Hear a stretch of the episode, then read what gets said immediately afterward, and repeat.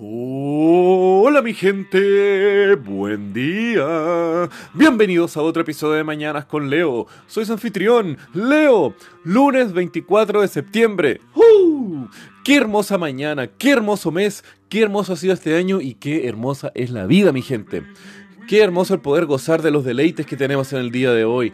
Tenemos acceso a más conocimientos que jamás otro humano ha tenido en la historia de la humanidad. Estamos avanzando en las curas de casi todas las enfermedades de una forma u otra. Y el mundo se está haciendo cada vez más pequeño, abriendo la posibilidad a casi todos nosotros de viajar y conocer este hermoso planeta, algo que era un lujo reservado para una minoría casi ínfima antes.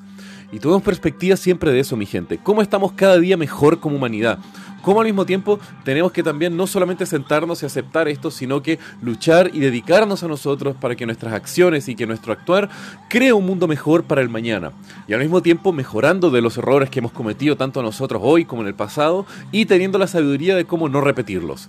Y hablando de errores del pasado, hoy les quiero contar cómo un programa de subsidios agrícolas del gobierno gringo generó que cavernas estuvieran literalmente llenas de queso pudriéndose día tras día.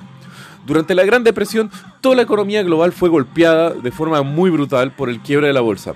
Y una de las economías que más sufrió todo esto fue obviamente el epicentro de todo esto, Estados Unidos. Y el gobierno norteamericano necesitaba de alguna forma reactivar y salvar ciertas industrias nacionales de que entraran en la bancarrota, porque si no, no tenían el cómo salir de una crisis tan profunda como la que se encontraron. Y fue así como el gobierno decide, a través de distintos subsidios, mantener sectores agrícolas activos y vivios, para al mismo tiempo poder subsidiar la producción y la compra de muchos productos agrícolas y así también entregar algo de alimentación para los más necesitados de la sociedad. Y como uno de los sectores que más se benefició de esto fue el sector lácteo. Esto pues la importancia nutricional que representaba la, la leche para la dieta norteamericana. Más aún en un periodo de crisis como la Gran Depresión, como un producto con alto en grasa y azúcares, la leche es un excelente alimento que además puede derivar en deliciosos productos como la mantequilla, el queso, la crema y muchos otros manjares derivados de este preciado líquido. Pero, como todos sabemos, la intervención de un Estado en la economía siempre genera alteraciones al equilibrio, y al mismo tiempo es casi imposible revertir un subsidio, pues el costo político de quitarle dinero gratis a un grupo de personas siempre es difícil. ¿Y qué sucedió un par de décadas después? Bueno, los sindicatos agrícolas se volvieron a quejar y querían aún más dinero para subsidiar su producción. Y fue así como en 1976 el, el presidente Jimmy Carter decide que el gobierno ahora va a no solamente subsidiar la producción, sino que además va a comprar la leche a los agricultores norteamericanos a un valor mayor que aquel que estaba en el mercado.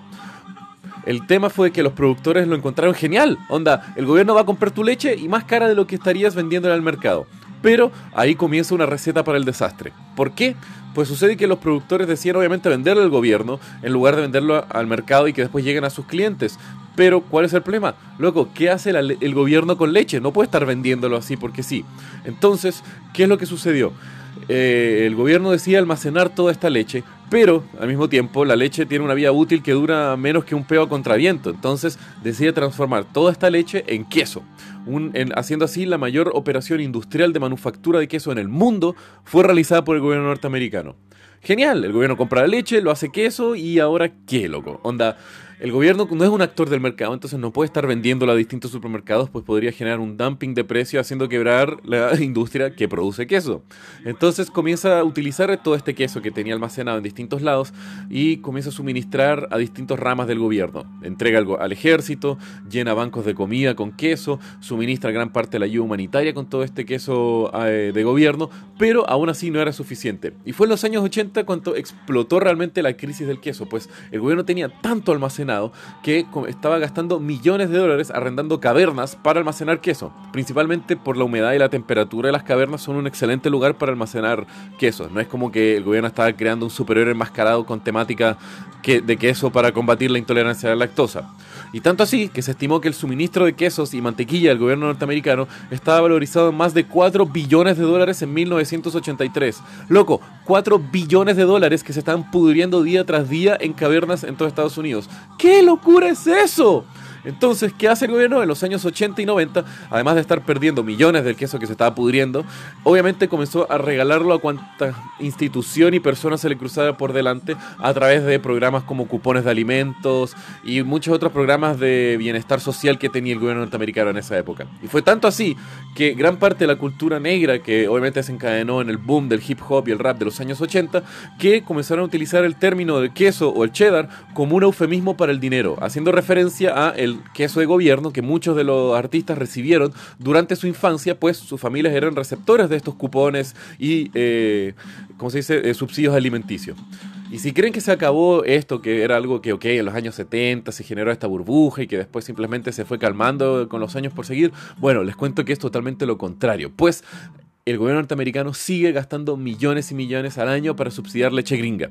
Eso sí, ya no es tanto como los años anteriores para necesitar cavernas para almacenarlo, pues se logró reducir la cantidad de subsidios que se está entregando a la leche. Pero loco, vean lo que pasa en Estados Unidos con el maíz, donde más del 35% del mercado de maíz norteamericano es subsidios, y lo cual ha llevado a una distorsión a través de, por ejemplo, la producción altísima de jarabe fructosa de maíz, lo cual se ha visto que ha afectado la salud de millones de personas en el mundo.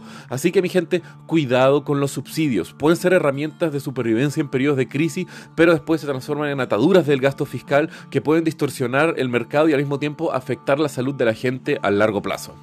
Así que bueno, mi gente, con un poco más de conocimiento agrícola, que tengan un muy buen día. Los quiero, mi gente. Besos.